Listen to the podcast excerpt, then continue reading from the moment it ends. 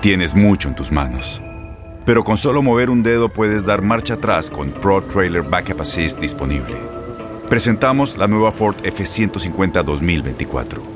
Ya sea que estés trabajando al máximo o divirtiéndote al máximo, esta camioneta te respalda porque está hecha para ser una parte indispensable de tu equipo. Fuerza así de inteligente solo puede ser F150. Construida con orgullo Ford. Fuerza Ford. El fútbol americano de la NFL tiene su espacio en Tu DN Radio, Tu Zona Roja, donde analizamos, platicamos, debatimos todo lo que rodea al deporte de los emparrillados.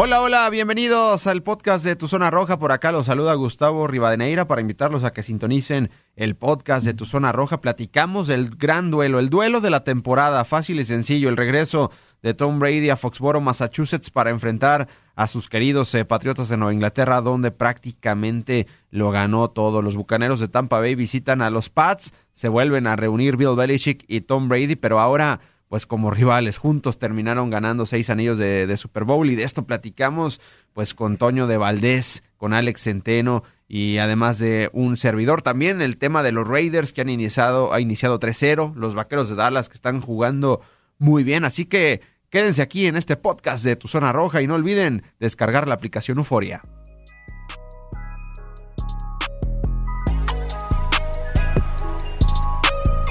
¿Qué tal? Bienvenidos a un episodio más del podcast de Tu Zona Roja para platicar del fútbol americano de la NFL. Se fueron tres semanas, entramos ya en la semana número cuatro de la NFL y hay un partido que se roba todos, pero todos eh, los reflectores, a lo mejor no por el nivel de, de ambos equipos, pero sí la gran historia de Tom Brady y los Patriotas de Nueva Inglaterra. Tom Brady ahora con los Bucaneros de Tampa Bay, con un anillo de Super Bowl, ya con los Bucaneros de Tampa Bay regresando a casa, donde se hizo el más grande de todos los tiempos, de la mano de Bill Belichick. Pats ante los Bucaneros de Tampa Bay en domingo por la noche. De esto estaremos platicando. También eh, tocaremos eh, el tema de, de, los Raiders de Las Vegas, que sin duda pues han sido dramáticos los triunfos de Gruden y de Derek Carr, pero bueno, un 3-0 pues es muy envidiable, ¿no? Dentro de la NFL y sobre todo en esa división que parece que el mundo está al revés, teniendo a Kansas City en el fondo del oeste de la conferencia americana. Gustavo Rivadeneira de este lado y me acompañan tanto Toño de Valdés como Alex Centeno. Bienvenido, Alex, de nueva cuenta. Un gusto saludarte, Gus. Un placer estar con Toño y con todo el equipo. Pues ya para platicar de lo que se viene en esta semana 4 de la NFL. Exactamente, prácticamente eh, cerrando el primer cuarto de temporada de la National Football League. Se va muy, pero muy rápido. Bienvenido, Toño, te saludo de nueva cuenta. Hola, Gus, qué, gusto saludarte, igual para Anes Centeno y, obviamente para toda la gente que sigue el podcast. Eh, cinco invictos se mantienen, ya hablabas acerca de los Raiders, pero allá en la misma división están los Broncos de Denver. Eh, no, no se le hace mucho ruido a Denver, pero ahí va, con tres ganados ya en la, en la temporada el caso, por supuesto, de, de Carolina, que ha tenido eh, también, pues digamos, una, un arranque sorpresivo para, para un equipo del que, pues no, no, por lo menos en los reflectores, pues como que no aparece mucho. Están ahí los, eh, los Rams, que la verdad, yo, por lo menos en este momento, veo a los carneros como ese equipo a vencer, están jugando de maravilla. Vamos a ver hasta dónde puede llegar eh, Matt Stafford con, con esta oportunidad que se le ha presentado de, de estar eh, ahora en una nueva escuadra y con gente de muchísimo, pero muchísimo más talento y también pues complementando el asunto de, los invictos, pues ahí está el paso hasta ahora perfecto de Arizona, ¿no? Que los Cardenales pueden ser eh, un auténtico caballo negro en esta temporada. Y vaya pruebas para estos, eh, unos de estos invictos, ¿no? Carolina meterse en la casa de los vaqueros de Dallas que traen una ofensiva poderosísima.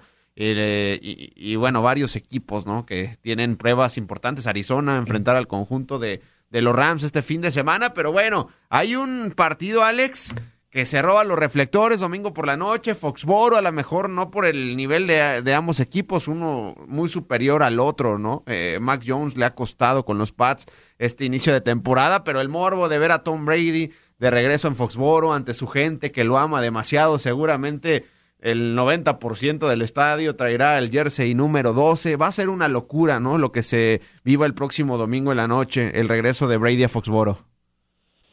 Es el partido más esperado de la temporada. Desde que se dio a conocer el calendario, todo el mundo marcó con rojo la semana 4, el domingo por la noche, el regreso de Tom Brady a Foxboro. Y es que imagínate, ¿no? Lo que significa este partido. Tom Brady en 20 años con los Patriotas consiguió, bueno, un legado impresionante, 249 triunfos, 17 títulos divisionales, 9 viajes al Super Bowl, 6 trofeos Vince Lombardi, todo esto de la mano de Bill Belichick, ¿no? Así que esa gran cuerda. Se fue Tom Brady, a los bucaneros de Tom Brady, dejó corazones rotos, por supuesto, en Foxboro, ahí en Inglaterra, y demostró que no necesitaba a Bill Belichick para levantar otro campeonato, para ser campeón una vez más, ¿no? Entonces, hay muchas historias alrededor, pero bueno, pues definitivamente el regresar a casa, regresar al lugar donde brilló durante 20 años, se dice fácil, pero son dos décadas de dominio y de gloria que le dio a los Patriotas regresar ahí con un uniforme distinto y además con la posibilidad de implantar el récord absoluto de yardas de la historia de la NFL, solo le quedan 78. Bueno, o sea, la NFL programó este partido en el momento exacto para que se digan todas, todas estas historias hollywoodescas y que Tom Brady haga historia en contra de su equipo. Sí, son 68 yardas lo que le resta a Brady para superar a Drew Brees como el coreback con más yardas aéreas en la historia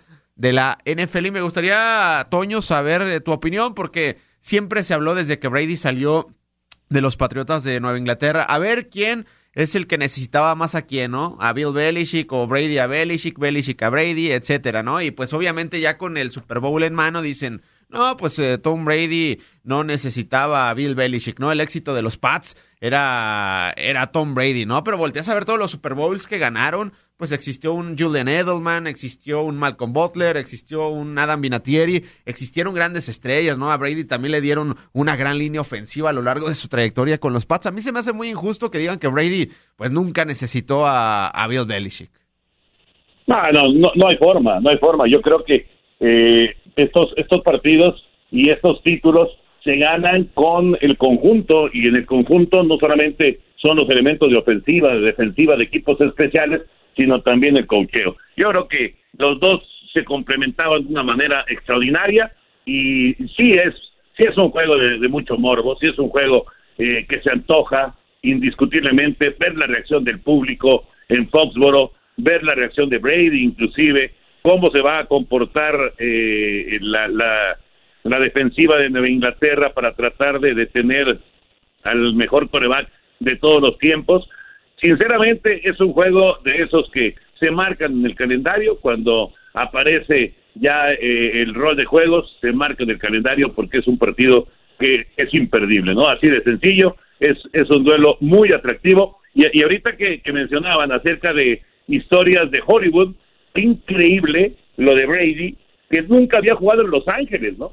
Nunca, hasta ahora, el domingo pasado que perdió en contra de los Rams, pero nunca había jugado en, en la ciudad de Los Ángeles. Claro, hubo, hubo un buen rato que no hubo fútbol americano en Los Ángeles, por supuesto, hasta que regresaron los carneros, luego llegaron ahí también los cargadores, pero durante un buen rato no hubo fútbol americano en esa, en esa ciudad, pero sí es, sí es extraño, y ahora, después de visitar justamente pues eh, la, cercanía de su casa, porque él es de California, pues ahora, ahora se va a visitar la que fue su casa durante dos décadas, ¿no? Durante 20 años. Fíjate que yo, hay mucha gente que no le gusta eh, la comparación por ser una, una comparación futbolera, pero esto es algo muy parecido a lo de Messi con el Barcelona, la verdad, muy, muy parecido. Y, y podría darse una situación similar si a Messi le tocara jugar en Champions en contra del Barcelona, ¿no? Así, así lo veo yo esto de, Tom Brady en contra de los Patriotas. Es un histórico, un histórico que regresa a casa en donde tuvo tantos, tantos éxitos y, en donde seguramente va a recibir una enorme ovación al momento de salir del terreno.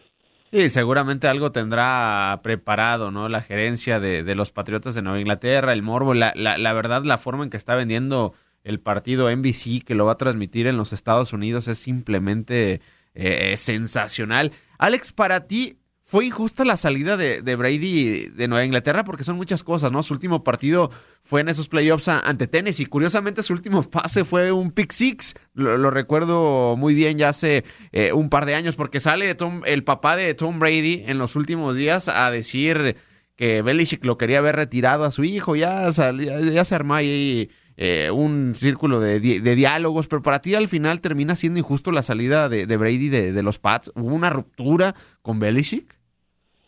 Pues mira, no, no sé si sea injusto, no creo que haya sido injusto. Yo creo que Brady necesitaba ya cambiar de aires, eh, lo necesitaba, lo, demostró, ¿no? Que le sentó bastante bien el cambio de aires, está más relajado. Bueno, en Tampa Bay hace lo que quiere, ¿no? Esa es la realidad, él es el que manda en el equipo. Él trajo a sus cuates, sacó a Gronkowski del retiro, lo llevó y ahí está brillando una vez Gronkowski, una vez más eh, se trajo a Antonio Brown a Tampa Bay, ahora le llamó a Richard Sherman y bueno, Richard Sherman ya está contratado con los Bucaneros de Tampa Bay. Tom Brady hace lo que quiere con los Bucaneros de Tampa Bay, algo que no podía hacer con los Patriotas. Sí fue una gran combinación este dúo entre Bill Belichick y Tom Brady con los Pats, muy exitoso, pero allá el que mandaba era Bill Belichick, ¿no? Por, por encima de Brady. Acá Brady se siente mucho más cómodo, tiene más manga ancha, digámoslo así, para poder eh, pues manejar al equipo de otra manera. Entonces, yo creo que sí necesitaba el cambio. Si no lo hubiera necesitado, yo creo que Brady hubiera terminado su carrera con los Patriotas, ¿no? Eh, un jugador de esa talla histórico no tan fácilmente cambia de, equipo porque sí. Algo sucedió definitivamente. La disciplina de Bill Belichick es muy difícil, es muy férrea. Bueno, Gronkowski se retiró por eso también, porque de repente ya no aguantaban tanto esa disciplina de Bill Belichick, ¿no? Entonces, yo creo que, más allá de ser injusto, yo creo que Brady necesitaba un cambio de aire después de 20 años. Hoy Toño decía, no había jugado en Los Ángeles. Bueno, mejor primero jugó en la Ciudad de México, Toño, antes de jugar en Los Ángeles, ¿no? Tom Brady, eso es increíble. Oye, y un dato más que, que hay que tener eh, en cuenta para este partido. Hay tres corebacks en la historia que le han ganado a todos los equipos, a los 32 de la NFL. Drew Brees, Peyton Manning y Brett Favre. Si Brady logra la victoria el domingo, entra a ese selecto grupo de haber derrotado a los 32 equipos de la NFL. Ah, es una, una verdadera locura, ¿no? Lo, lo de Tom Brady y, dices, no, pues tiene éxito semana a semana, pero volteas a ver la edad, o sea, 44 años de edad, ¿quién juega eh, al máximo nivel, ¿no? Más allá de que este partido, pues le terminó, no, no aguantaron el ritmo de, de los Rams de Los Ángeles, o sea, pues jugar a los 44 años ya, por ejemplo, veo a su archirrival hace unos años, a Peyton Manning, a Eli Manning, ya comentando el Monday Night Football, ¿no? En es eh, la verdad, y hasta lo hacen muy bien, y Brady sigue jugando. en los últimos años ya no podía lanzar el balón. Exacto. Philip Rivers, Drew Brees, ¿no? Hoy vemos a Ben Roethlisberger este, con casi 40 años y ya le cuesta mucho trabajo moverse y lanzar el balón también. Y, este cuate quiere jugar hasta los 50 años. Entonces, vamos a ver, digo, eh, eh, evidentemente es, es difícil, pero híjole, ya a Brady hay que creerle cualquier cosa porque realmente todo todo lo que ha querido hacer lo ha lo ha conseguido. Fíjate que eh, hablabas acerca de si, si había sido injusta la salida de, de Nueva Inglaterra. Yo creo que era una una salida que ya necesitaba Brady. El equipo el equipo se había caído, eh, el equipo había perdido ya muchas estrellas, eh, de repente como que Belichick perdió un poquito el rumbo, ¿no? Sobre todo en esa, en esa, eh, que, es una enorme capacidad que tiene para conseguir uno o dos novatos importantes y sobre todo traerse veteranos para cubrir huecos de, de, figuras que, que se retiran o que son agentes libres, etcétera. En los últimos años le había costado ya a Belichick conseguir eso, perdieron talento, empezaron a caer, a caer, a caer, y, yo creo que lo mejor que le pudo pasar a Brady fue el movimiento, ¿no? El cambio y llegar a, un equipo que efectivamente, como dice Alex, realmente puede puede hacer lo que quiera, ¿no? Y tiene tiene las puertas abiertas y tiene eh, toda, la posibilidad de, evidentemente, de, de decirle al, coach y a los directivos, oye, me interesa que venga Gronkowski, me interesa que, que venga Sherman, o etcétera, etcétera, ¿no? Pero además se le ve suelto, se le ve tranquilo, se le ve a gusto eh, evidentemente también la disciplina que se vive en Tampa no tiene nada que ver con la disciplina de Nueva Inglaterra.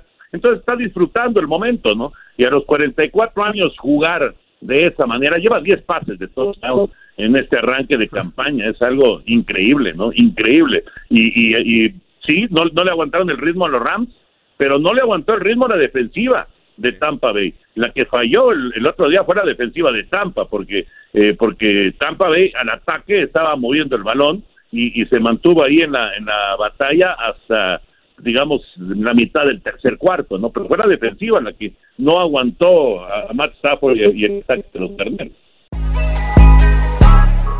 Estás escuchando el podcast Tu Zona Roja con Gustavo Arturo Rivadeneira, Alex Centeno y Toño de Valdés. No te lo pierdas a través de tu aplicación favorita y también en Euforia.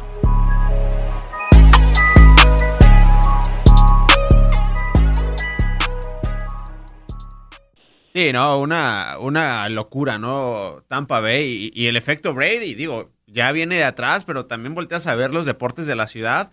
En el hockey, el Tampa Bay Lightning, pues campeón. Eh, los Rays de Tampa Bay de nueva cuenta pues eh, se van a meter a postemporada en el béisbol de las eh, grandes ligas, siendo campeones de, la división. Los Bucaneros de Tampa Bay pues siguen siendo candidatos. Pues enhorabuena, ¿no? Para la, la ciudad de, de Tampa Bay. Y cambiando ya de tema, hablar un poquito, Alex, y aprovechando que está Toño, de, los Raiders de Las Vegas, han tenido un inicio muy bueno, gran victoria en Monday Night, ¿no? Ante los Cuervos de Baltimore, dramatismo puro en ese, en ese partido. Después le ganan con autoridad a, los Steelers y bueno, con Miami, pues le sufrieron también en tiempo extra, o sea, cardíaco los triunfos de los Raiders. Pero bueno, Derek Carr hasta el momento, pues 1203 yardas, la verdad ha sido sensacional el inicio de, de Derek Carr. Eh, también eh, Waller, ¿no? El ala cerrada, el fútbol americano vertical que están practicando. La verdad a mí me gusta mucho. Digo, falta mucho para, para la temporada. Están en una división complicada también, ¿no? Más allá de que los jefes de Kansas City estén abajo, pero hay que echarle un ojito, ¿no? A los Raiders, por lo menos las próximas semanas. Me gusta mucho lo que están haciendo los Raiders. Es un equipo que es divertido de ver, que te hace los juegos muy emocionantes para mí Derek Carr es, después de los primeros tres juegos, el MVP de la, de la temporada.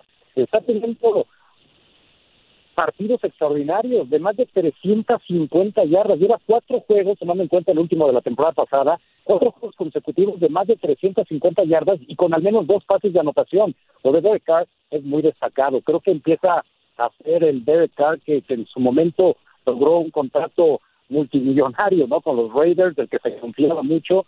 Eh, creo que ya cada vez ha asimilado mejor lo que le pide John Gruden y este equipo va marchando. Decía Darren Waller, como a la cerrada todo el mundo hablamos de Travis Kelsey, a lo mejor de George Gill, pero a mí Darren Waller se me hace en estos momentos el mejor a la cerrada de la NFL y pocos le dan ese valor a este jugador de los Raiders. Sin duda es el, el ofensivo eh, más eh, ¿no? El, el, el, mejor jugador que tiene a la ofensiva los Raiders, ¿no? Entonces, se está combinando también con una buena defensiva, una defensiva oportunista que eh, hace la labor en el momento crítico del partido y bueno, pues los Raiders están ahí con 3 y 0. No sé cuánto les va a durar, pero hay que disfrutarlo, ¿no, Toño? Este, este momento que están viviendo los Raiders. Sí, ¿no? Y fíjate que lo de Waller, sensacional, lo de Derek Carr, pues volteas a ver 30 años de edad, creo que todavía tiene muy buena edad, ¿no? Para seguir estando en los Raiders, en la NFL y con ese con ese nivel. También el pateador es buenísimo, ¿no? Daniel Carlson, recuerdo que lo despidieron de Green Bay por fallar unos goles de campo en un juego ante los vikingos de Minnesota, pero ha estado simplemente perfecto este chico, eh, surgido en la Universidad de Auburn. Hay que disfrutarlos, ¿no? Porque creo que es un equipo muy agradable de ver en este inicio de campaña y sobre todo el juego que nos van a regalar el, el lunes, ¿no? De nueva cuenta los Raiders en Monday Night una prueba durísima contra los cargadores.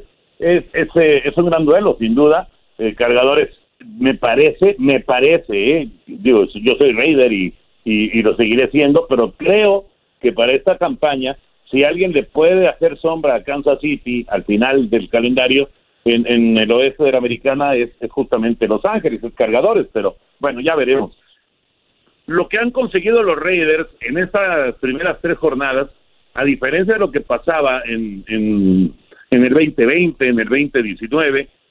Normalmente todos estos juegos, los cerrados, los dramáticos, los perdían. Se las arreglaban para perderlos. Y ahora han logrado concretar las victorias. Y esa es la enorme diferencia para tener un récord de tres ganados y cero perdidos. Sí, lo de Carr es muy bueno, los números son, eh, la, verdad, extraordinarios. Eh, hay, que, hay que recordar que George Jacobs, su corredor estrella, no ha estado en las últimas dos semanas, solamente jugó el primer partido, está, está tocado de un dedo, está tocado el tobillo. Eh, sin embargo, Barber lo ha hecho muy bien, Drake lo ha hecho muy bien, el ataque terrestre tiene buen complemento. Lo de Waller, bueno, no hay duda, Waller es el gran estrella por encima de Carr, creo yo, es el gran estrella de los Raiders en la actualidad. Eh, ahora buscan más a Henry Rocks, que fue la primera selección del año pasado. Es un muchacho que tiene una velocidad endemoniada y, si le dan un poquito de tiempo a Carr, normalmente Rocks va a estar descubierto y, y, te va a hacer una ganancia grande. Es, es un receptor de esos que realmente son, son emocionantes de, de ver, ¿no? De seguir. Y eh, por último, lo que mencionaron, la defensiva. La defensiva ha mejorado mucho. Eh, como que se nos cayó un poquito el domingo en contra de Miami, pero las dos primeras semanas la defensiva de, de Las Vegas, la verdad es que hizo muy buen trabajo, porque sinceramente en los últimos años era una auténtica coladera, ¿no? Y por más que hicieran 30 puntos o 35 puntos los Raiders, terminaban perdiendo el juego, ¿no? Entonces, sí hay mejoría, no hay duda, y, obviamente está la ilusión de llegar al playoff, eh, creo que van a estar ahí peleando, aunque esta división es bravísima, ¿no? Con, bueno, Denver va invicto, y, y, bueno, Cargadores ya les decía que lo veo muy fuerte, y Kansas City pues es el, es el mandón normalmente en el oeste del americano. Estás escuchando el podcast Tu Zona Roja con Gustavo Arturo Rivadeneira, Alex Centeno y Toño de Valdés. No te lo pierdas a través de tu aplicación favorita y también en Euforia.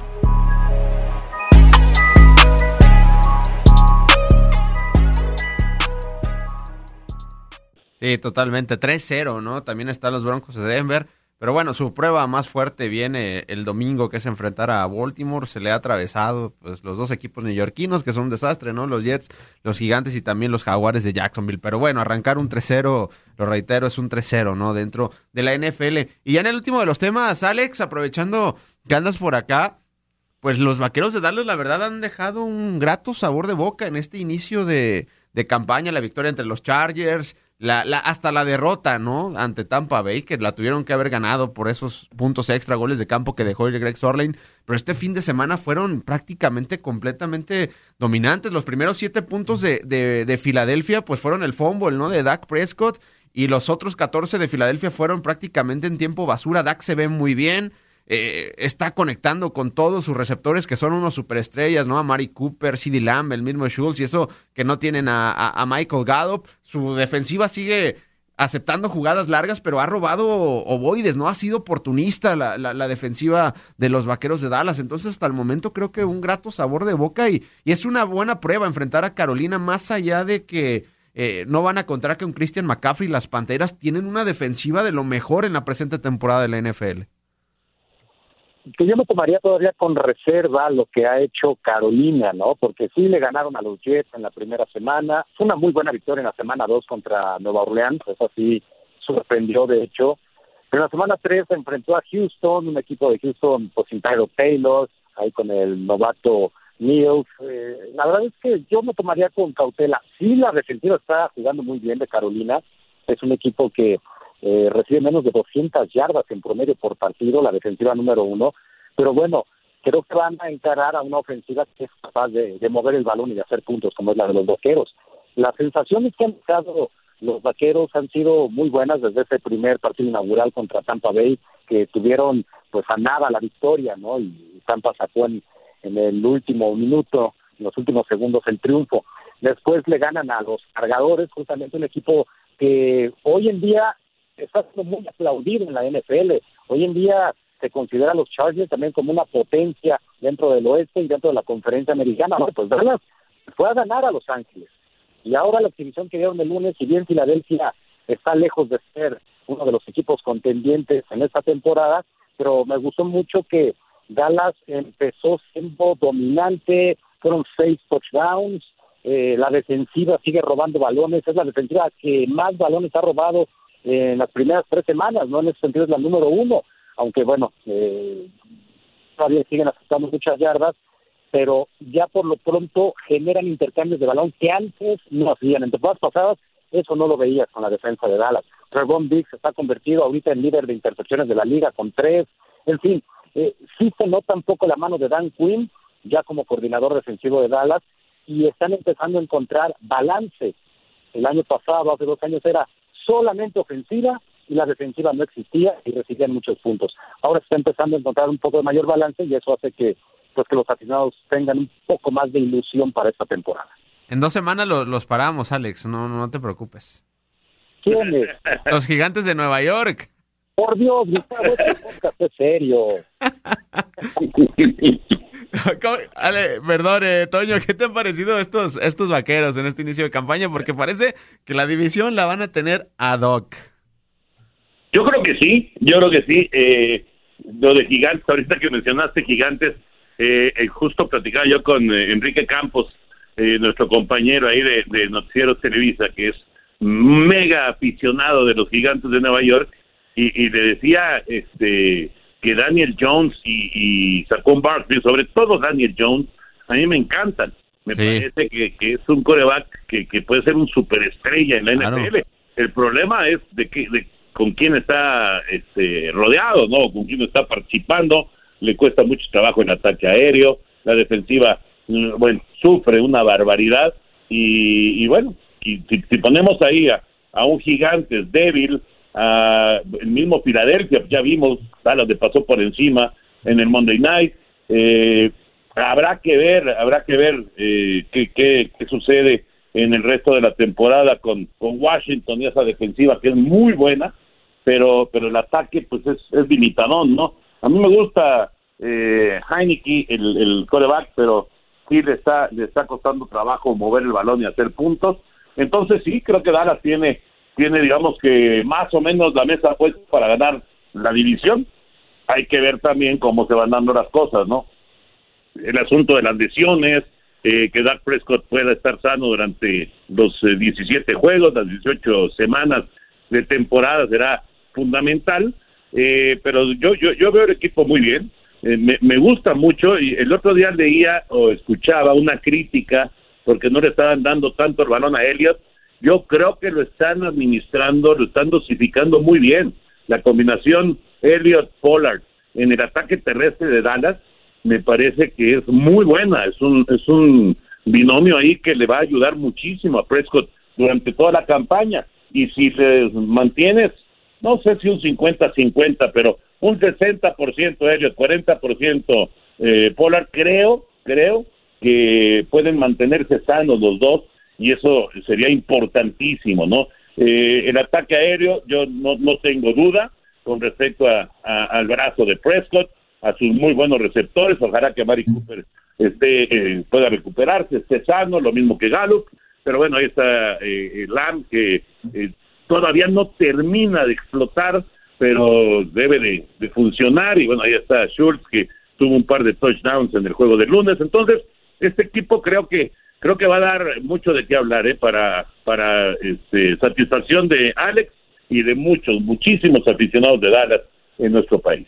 Sí, totalmente, totalmente. Lo de los vaqueros a mí me ha, me ha gustado muchísimo. Y sobre el caso que mencionabas de, de los gigantes de Nueva York, no por ser aficionado a mí, Daniel Jones me gusta mucho, tiene buen brazo, Sí. el ataque terrestre que tiene es sensacional en las jugadas optativas, pero pues con esa línea ofensiva, pues no, no puedes competir mucho dentro de la NFL. Ahora, súmale eso que se lesionó Darius Slayton, Sterling Shepard y no sabemos si va a jugar el, el próximo domingo. Y además de que Jason Garrett, su trabajo como coordinador ofensivo ha sido muy criticado en Nueva York. Bueno, ahí están eh, los resultados. Daniel Jones, la verdad, ha jugado muy bien. Los últimos dos partidos los ha dejado prácticamente ganados. A lo mejor no por mucha diferencia, pero bueno, la defensiva ha sufrido demasiado y la verdad eh, no sé si en el próximo año vaya a seguir Daniel Jones o se lo vayan a llevar a los Broncos, ¿eh? que puede ser una opción. Pat Shurmur es el coordinador ofensivo y fue el que lo trajo a la NFL. También con ahí una recomendación de Eli Manning, porque también él fue el que lo terminó llevando a, al conjunto de los gigantes de Nueva York. Pero bueno, se viene una semana 4 de la NFL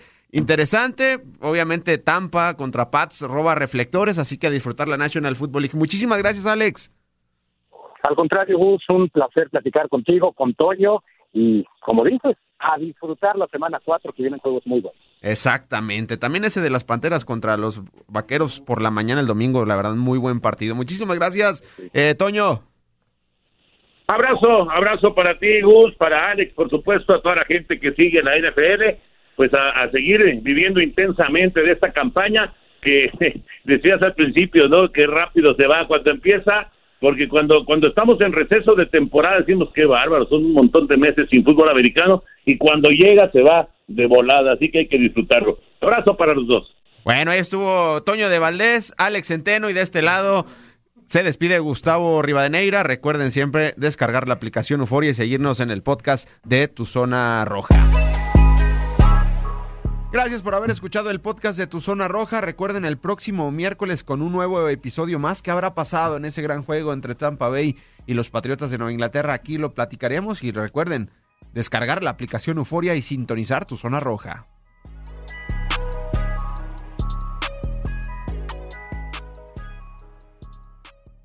Boost Mobile tiene una gran oferta para que aproveches tu reembolso de impuestos al máximo y te mantengas conectado. Al cambiarte a Boost, recibe un 50% de descuento en tu primer mes de datos ilimitados. O, con un plan ilimitado de 40 dólares, llévate un Samsung Galaxy A15 5G por $39.99. Obtén los mejores teléfonos en las redes 5G más grandes del país. Con Boost Mobile, cambiarse es fácil. Solo visita boostmobile.com. Boost Mobile, sin miedo al éxito. Para clientes nuevos y solamente en línea, requiere AroPay. 50% de descuento en el primer mes requiere un plan de 25 dólares al mes. Aplican otras restricciones. Visita boostmobile.com para detalles.